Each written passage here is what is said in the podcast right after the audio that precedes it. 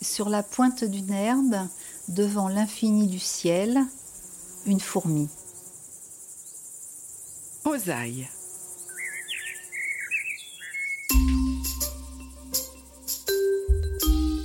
« 17 syllabes.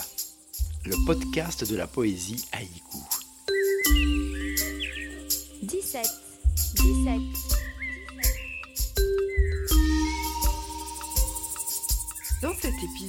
Nous avons le plaisir et l'honneur d'accueillir l'écrivaine et japonisante Corinne Atlan. En tandem avec le poète Zeno Bianou, elle est sans doute la traductrice de haïku la plus précise et la plus sensible du moment. Les grands maîtres de haïku japonais, mais aussi les meilleurs contemporains, le haïku dans les émissions de télé ou les clubs, les kukai nippons, sa vitalité, sa diffusion, son renouveau, autant de fenêtres ouvertes sur le poème bref grâce à Corinne Atlan, qu'il explore aussi dans ses écrits personnels. Mais pour celle qui au départ est une traductrice de romans, dont ceux de l'immense Haruki Murakami, apprivoiser le poème en 17 syllabes ne s'est pas fait sans une obligation d'étude et de grande rigueur. Oui, c'est une forme de poésie qui est quand même très particulière, en tout cas en japonais. Bon, en français aussi, il y a des règles particulières, mais c'est vrai que moi j'ai toujours tendance à dire qu'il y a ce qu'on appelle en français le haïku, et le H n'est pas aspiré, c'est le haïku, et en japonais c'est le haïku, et vraiment avec un H, et avec, donc c'est cette japonais qui s'écrit en japonais, donc avec des idéogrammes. Donc déjà le fait que ça soit des idéogrammes, ça donne une dimension très différente. Euh, donc il y a aussi un vocabulaire particulier, à tel point que les Japonais eux-mêmes, les gens qui ne s'intéressent pas particulièrement euh, au haïku à ce monde-là, ne, savent pas lire certains, certains mots. Hein. Par exemple, Kelly, qui est aussi un mot de césure et qui en même temps indique le passé, quand il est écrit en idéogramme, c'est un idéogramme qui peut, voilà, beaucoup de, Japonais par exemple ne connaissent pas. Mais moi, pour traduire ces haïkus, par exemple, ça a aussi nécessité un travail sur la langue, puisqu'il a fallu que j'acquière aussi euh, ces codes-là, que je fasse des recherches sur euh, l'expression du haïku, qui est une expression euh, quand même très particulière. Après, il y a des codes aussi bon, qui aident pour la traduction, mais il y a des codes, tous ces éléments indispensables au haïku, comme le, côté, cette mise en perspective, l'infiniment grand, l'infiniment petit, le, le fuekiryuko, comme disait euh, Bachot, hein, avec le, le, cycle éternel, et puis le petit événement ténu ou, minuscule ou presque euh, banal, enfin qui pourrait être banal, mais rien n'est banal, puisque aucun instant n'est le même que le précédent ni que le suivant. Donc la banalité, euh, au fond, n'existe pas. C'est peut-être ça aussi que dit le haïku, hein, que tout peut être, tout est matière euh, à poésie, puisque c'est la vie qui passe. Il y a aussi ce... Donc il a fallu aussi euh, s'approprier cet esprit-là, et ça, c'est à force de lire des haïkus aussi en japonais.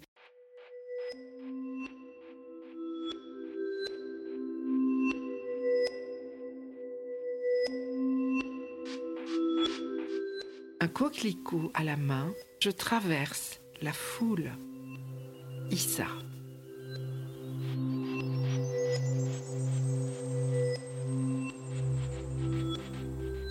Une nuit au temple, la lune au plus clair de mon visage, Bachot. La solitude, le froid du printemps, rien d'autre. Sengyo.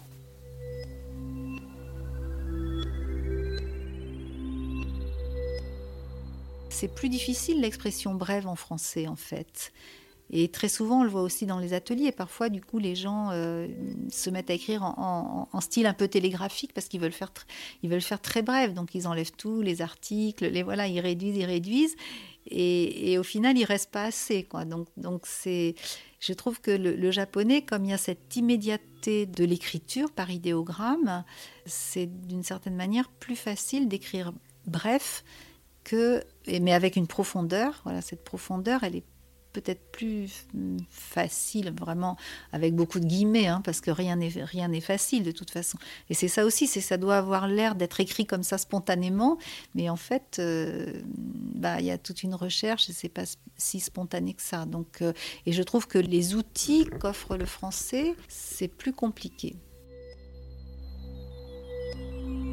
Et, alors justement, est-ce que c'est resté euh, un, objet un peu poussiéreux, enfin quelque chose de très ancien, comme nous les madrigaux, on pourrait imaginer en poésie, ou les sonnets qui sont un peu de la poésie ancienne, ou est-ce qu'il y a une vitalité du haïku au Japon aujourd'hui? Mais même quand on lit Bachot, ce qui m'a souvent frappé, c'est qu'il y, a des poèmes qui sont, on croirait que ça vient d'être écrit. C'est une langue très proche de la langue contemporaine. Donc c'est vraiment étonnant parce qu'il y a une forme d'immédiateté et je crois que c'est une des caractéristiques du haïku, c'est-à-dire que ça s'est poursuivi vraiment tout au long des siècles et à chaque fois en collant toujours à la réalité. Je crois que c'est Yves Bonnefoy qui disait ça par rapport au haïku, peut-être aussi de manière générale, de l'art du haïku de manière générale, mais que c'est un art, une poésie qui rend compte de l'entière réalité à la fois sociale et cosmique. Et j'aime bien cette formule parce que je crois que c'est exactement ça. C'est-à-dire que ça parle de la société à chaque époque, donc aussi bien du Japon fermé de l'époque des dos, avec effectivement les saisons très marquées, etc. Aujourd'hui, ça pose des problèmes particuliers puisque les saisons ont changé. Déjà dans l'après-guerre, il y a eu la question de qu'est-ce qu'on fait maintenant? Est-ce que les saisons sont toujours les mêmes après des événements comme Hiroshima, voilà, et, Fukushima, ça, de nouveau, ça a été la même chose. Donc, donc à chaque événement marquant et puis chaque évolution de la société, le haïku se remet en question et se renouvelle pour arriver à suivre ça. Et un petit peu comme dans le haïku lui-même, il y a cette évolution de la société et en même temps, il y a toujours ce cycle éternel des saisons, ce renouvellement permanent. Enfin, qui est éternité justement euh, n'est peut-être pas le mot juste puisque c'est pas du tout la même notion d'éternité que nous, mais c'est ce cycle qui revient sans cesse. Les saisons reviennent, la vie humaine revient, les émotions même à travers les siècles se retrouvent. Donc euh, c'est ça qui est formidable, c'est qu'on peut à la fois lire, créer des haïkus qui sont très proches de ce qu'on vit aujourd'hui ça peut parler à tout le monde et en même temps on peut lire des œuvres très anciennes, des poèmes très anciens et ça nous parle aussi d'aujourd'hui. C'est en ce sens-là que c'est vraiment une forme de poésie complètement authentique et puis euh, qui est au-delà du temps.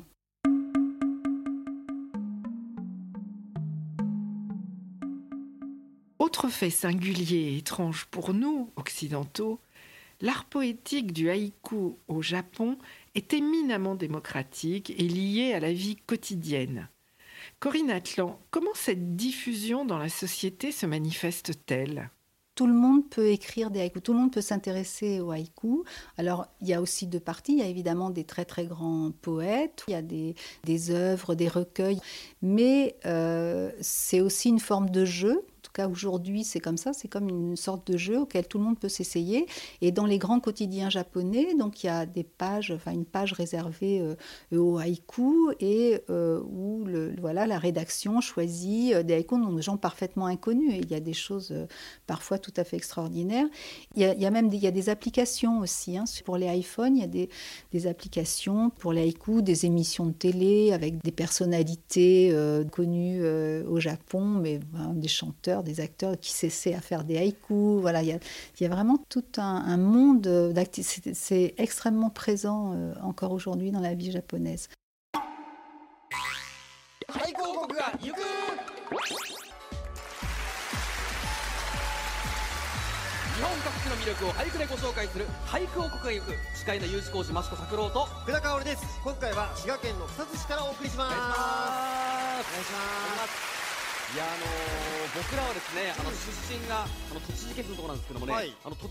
Et puis il y a aussi pour les amateurs ce qu'on appelle les kukai, donc une fois par mois on se réunit. Alors c'est autour soit d'un poète ou de quelqu'un qui a plus d'expérience, mais souvent un poète euh, un peu plus connu. Évidemment l'idéal c'est de travailler avec un poète un peu connu. Et les gens se réunissent et font des haïkus ensemble en, observant la nature, en écrivant, après en, en comparant. C'est d'autant plus démocratique qu'en fait c'est anonyme quand on on a des réunions de haïku, comme ça, c'est de manière anonyme. C'est-à-dire on ne signe pas son œuvre. On discute, on choisit et à la fin seulement, euh, parce que comme ça, ça fait un petit élément de surprise, mais la personne, voilà, c'est moi qui l'ai écrit, mais c'est quelque chose, euh, tout le monde est, complètement à égalité. C'est vraiment l'esprit poétique qui réside en chacun, qui est appelé à, s'exprimer, et ça, c'est quelque chose euh, de formidable. D'où l'intérêt des, des, ateliers, des kukai dont vous parliez. C'est-à-dire que c'est une poésie qui va bien avec le groupe, parce qu'elle fait circuler des choses énigmatiques qui peuvent être éclairées par le regard de l'autre. Oui, oui, oui, tout à fait. Et souvent, comme les koukaïs, justement, donc, se déroulent à un moment précis, alors à un moment de la saison, mais aussi à un moment précis, c'est-à-dire pendant la même saison, il peut, bon, ça peut être le printemps, il peut faire froid quand même, ça peut être nuageux. Enfin, il y a, y a, une atmosphère qui est palpable, euh, associée à chaque moment. Et je trouve, enfin, en tout cas, moi, de, l'expérience des, ateliers que j'ai fait euh, aussi en France, ce qui me frappe à chaque fois, c'est que euh, quand on regarde tous les haïkus qui ont été créés, vraiment l'atmosphère du moment, elle est complètement présente. Et ça, c'est extraordinaire.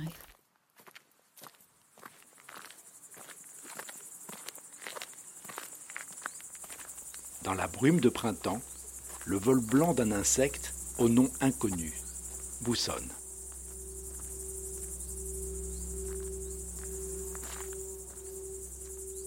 Nulle trace de celui qui a pénétré dans le bois d'été, Shiki.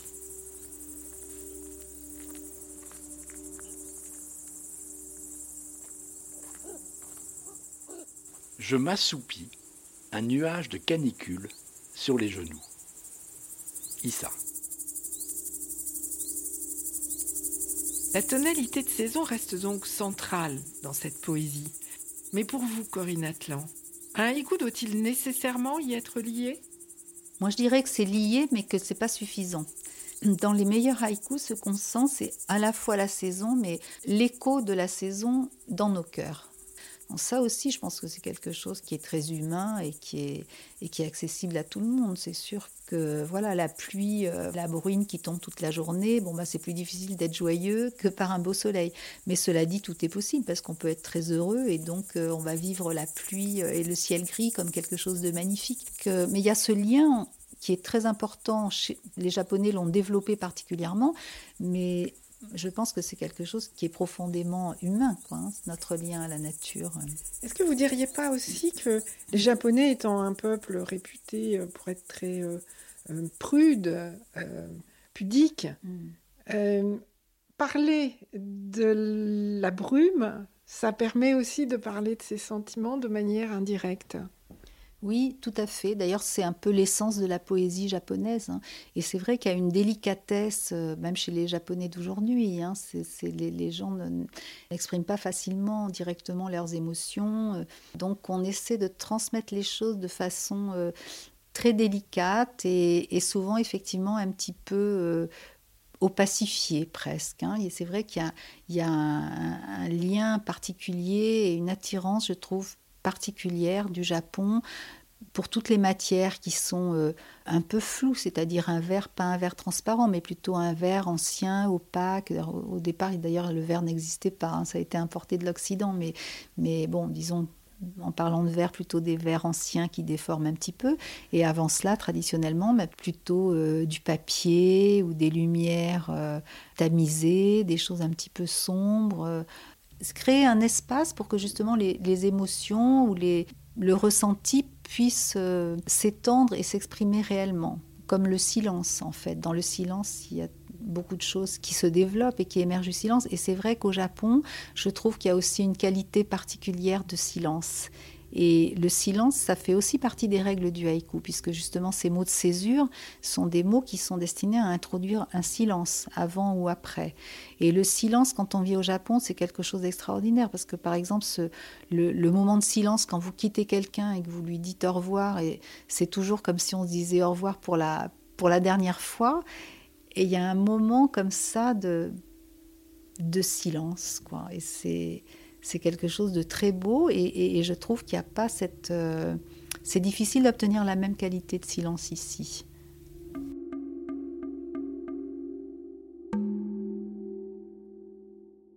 À côté de ses traductions de classiques japonais, Corinne Atlan a permis au public français de découvrir de grands haïjin contemporains. Ainsi, en 2012, elle a présenté et traduit les haïkus du temps présent de la poétesse Madoka Mayuzumi, un recueil savoureux de légèreté et de profondeur mêlées.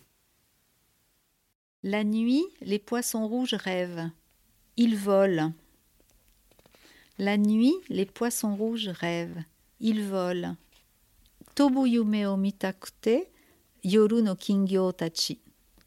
Tobu yume o mitakute, yoru no kingyo tachi la poésie de, Madoka Mayuzumi, ce qu'elle a de formidable, d'abord il y a cette délicatesse dont on parlait tout à l'heure, hein, cette grande délicatesse des sentiments, des impressions. Elle part de choses vraiment minuscules et qui ont l'air euh, très simples. C'est vraiment une femme de, son temps. Elle fait des émissions à la télévision pour promouvoir le haïku, basho. Enfin, elle est à la fois extrêmement moderne et en même temps, elle pratique une forme de haïku. Alors elle, c'est vraiment le haïku traditionnel hein, dans la lignée de Mizuhara Shoshi, enfin Takarama Kyoshi, vraiment un haïku avec le mot de saison, voilà, avec la nature, les éléments de la nature très importantes. Donc elle est à la fois dans une forme classique et elle aborde des sujets extrêmement contemporains. Et je pense que c'est sa particularité, parce que vraiment elle respecte le, euh, tout, 575, euh, les mots de tout, vraiment toutes les règles, et en même temps à travers ça, elle trouve une extrême liberté. Et il y en a un, alors ce qui est, qui est plus sombre, hein, c'est pas du tout dans le même registre, mais que je trouve très beau aussi, c'est celui-ci. Il parle de la guerre en riant. Marmite de Loche. Il parle de la guerre en riant. Marmite de Loche. Senso omoshiro so ni dojo nabe. Senso omoshiro so ni dojo nabe. Et là, vraiment, on a l'image de ces vieux japonais. Alors, la marmite de loche, hein, comme les japonais adorent les anguilles, et, et voilà, c'est genre en même temps, bon, ça a quelque chose d'un petit peu pas très ragoûtant, en fait, hein, l'anguille ou les loches. Et donc, ils passent une soirée ensemble entre vieux amis. Euh, on imagine vraiment plus dans un restaurant traditionnel. on a vraiment la scène sous les yeux. Et, ils parlent de la guerre. Donc, vraiment, ils remuent des choses un petit peu euh, pas très ragoûtantes aussi, justement. Et ça, je trouve qu'elle exprime ça à merveille. Pour moi, c'est presque comme une scène de cinéma, en fait. Hein. Elle a une puissance d'évocation. Euh, elle, reprend des formules qui se trouvent dans des haïkus euh, du, Moyen Âge. voilà.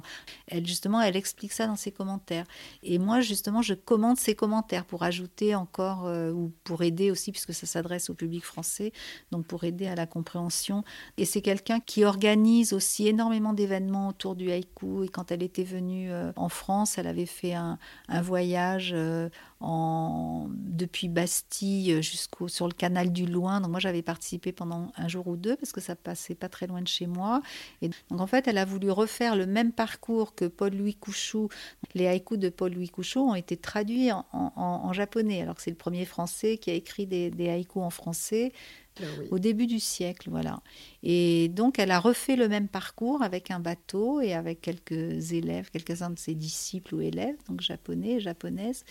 Parce qu'il y, y, a ce lien du haïku justement au temps qui passe. Donc, de revenir sur les traces de ce poète, de cette personne qui a fait ce parcours.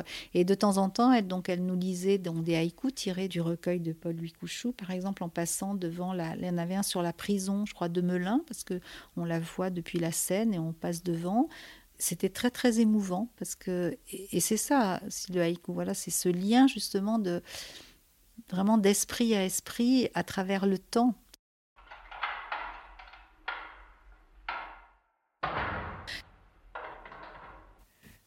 Les haïkus de Madoka Mayuzumi ont séduit Corinne Atlan, d'autres haïjin contemporains méritent selon elle le détour. Parmi eux, Kaneko Tota. C'est le représentant justement, euh, du Muki Haïku, le haïku sans mots de saison. Et il a écrit des choses euh, absolument extraordinaires. Et je trouve que là, justement, la poésie atteint une dimension, alors parfois surréaliste et puis parfois presque, j'ai envie de dire, presque psychanalytique, tellement ça plonge profond dans la, dans la psyché, donc ça rejoint complètement, euh, ça va du bouddhisme jusqu'à la psychologie, la psychanalyse même occidentale, et je trouve que c'est extrêmement fort.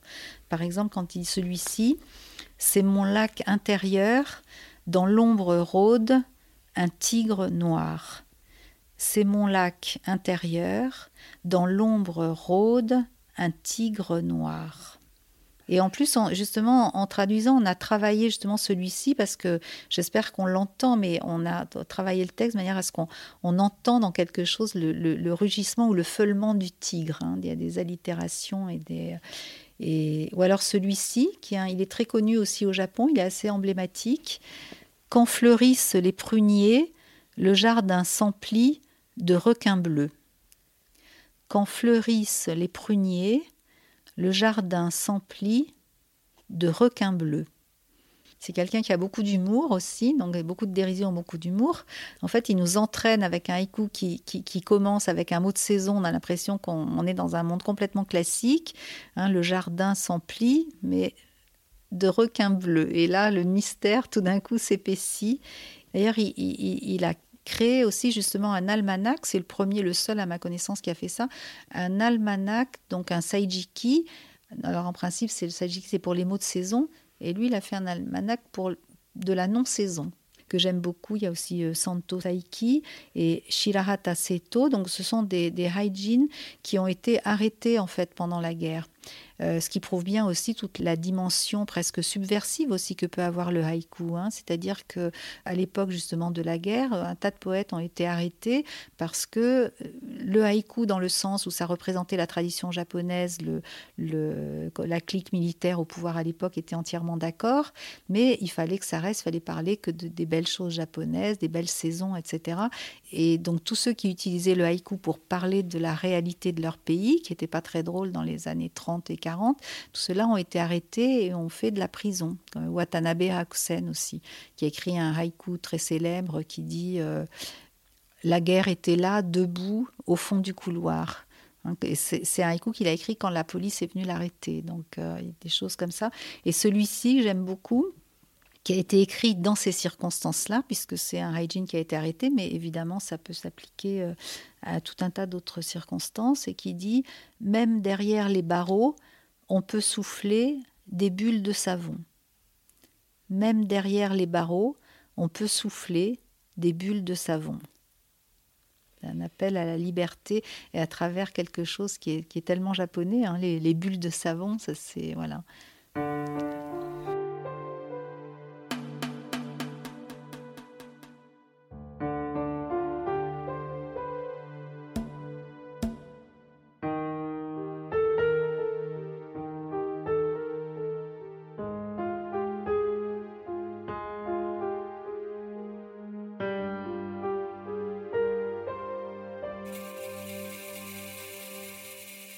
Découvreuse de Haijin contemporain, Corinne Atlan est aussi écrivaine, passeuse de l'âme japonaise.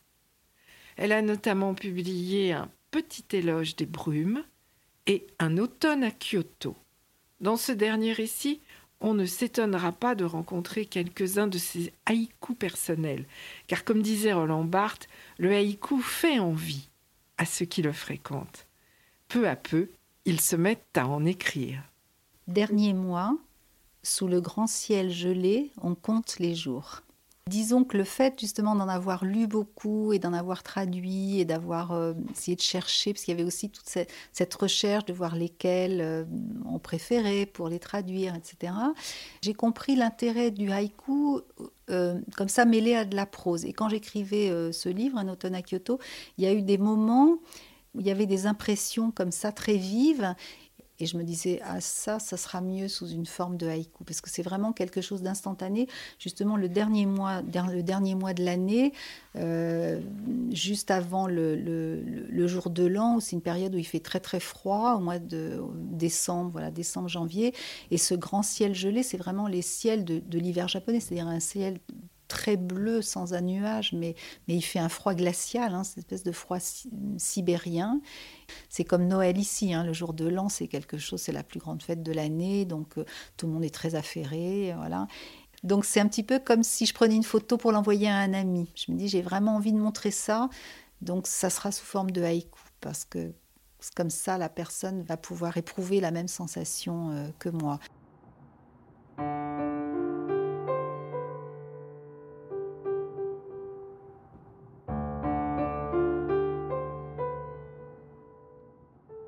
La vitre arrière du taxi, les montagnes violettes s'éloignent. Crépuscule de fin d'automne. La nostalgie s'empare de moi à l'avance, à l'idée de quitter bientôt ma ruelle tranquille et ma chère Machia. Cette maison où tout me rassure et m'apaise est mon refuge au cœur d'une ville qui parfois m'enveloppe de douceur, parfois me rejette comme un corps étranger, une ville qui vous essore, comme Nicolas Bouvier disait du voyage. Je trouvais qu'il y avait une forme assez japonaise, c'est-à-dire que c'est à la fois un journal mais qui n'est pas daté, il y a des impressions personnelles et à la fois il y a, des réflexions euh, philosophiques entre guillemets ou des références euh, aux traditions japonaises. Donc euh, c'est un petit peu la façon d'écrire traditionnelle, c'est l'essai à la japonaise, qui n'a rien à voir avec l'essai au sens occidental du terme. Et souvent ces récits-là sont aussi parsemés de poésie ou de haïku, parce que la, prose et la poésie se marient euh, très bien, donc on ne fait pas vraiment de différence entre les, différents genres littéraires au Japon. Et c'est aussi pour ça, je pense que ça participe aussi à cette, euh, cette vitalité du haïku, parce que c'est pas un genre euh, séparé du reste de la littérature. C'est pas quelque chose, pas parce qu'on écrit des haïkus qu'on est obligé de faire que ça. C'est-à-dire que en fait, ça, s'intègre. Hein. Ça peut être mêlé à de la prose, euh, ça peut être aussi associé évidemment à de la photographie, puisque ça c'est un art qui est assez pratiqué au Japon. Mais il n'y a pas de catégorie. Et c'est ça qui est bien dans les arts japonais, c'est-à-dire c'est pas rangé dans une case de, laquelle euh, ce genre ou cette expression-là ne pourrait pas sortir.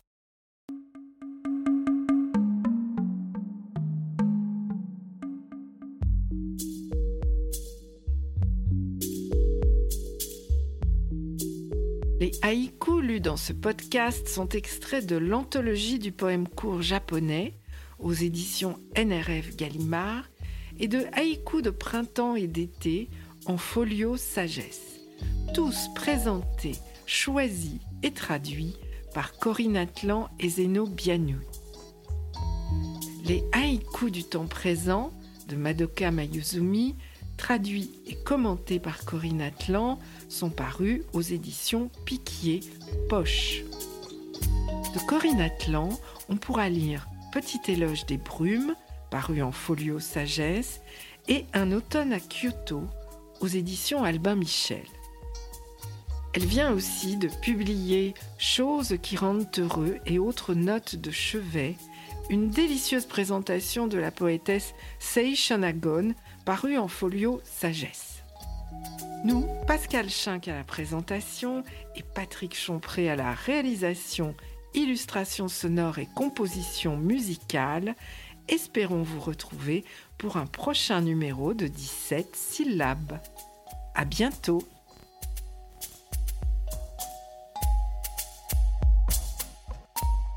Fourmi, tu as beau grimper à la rose, le soleil est encore loin. Shinohara Osaku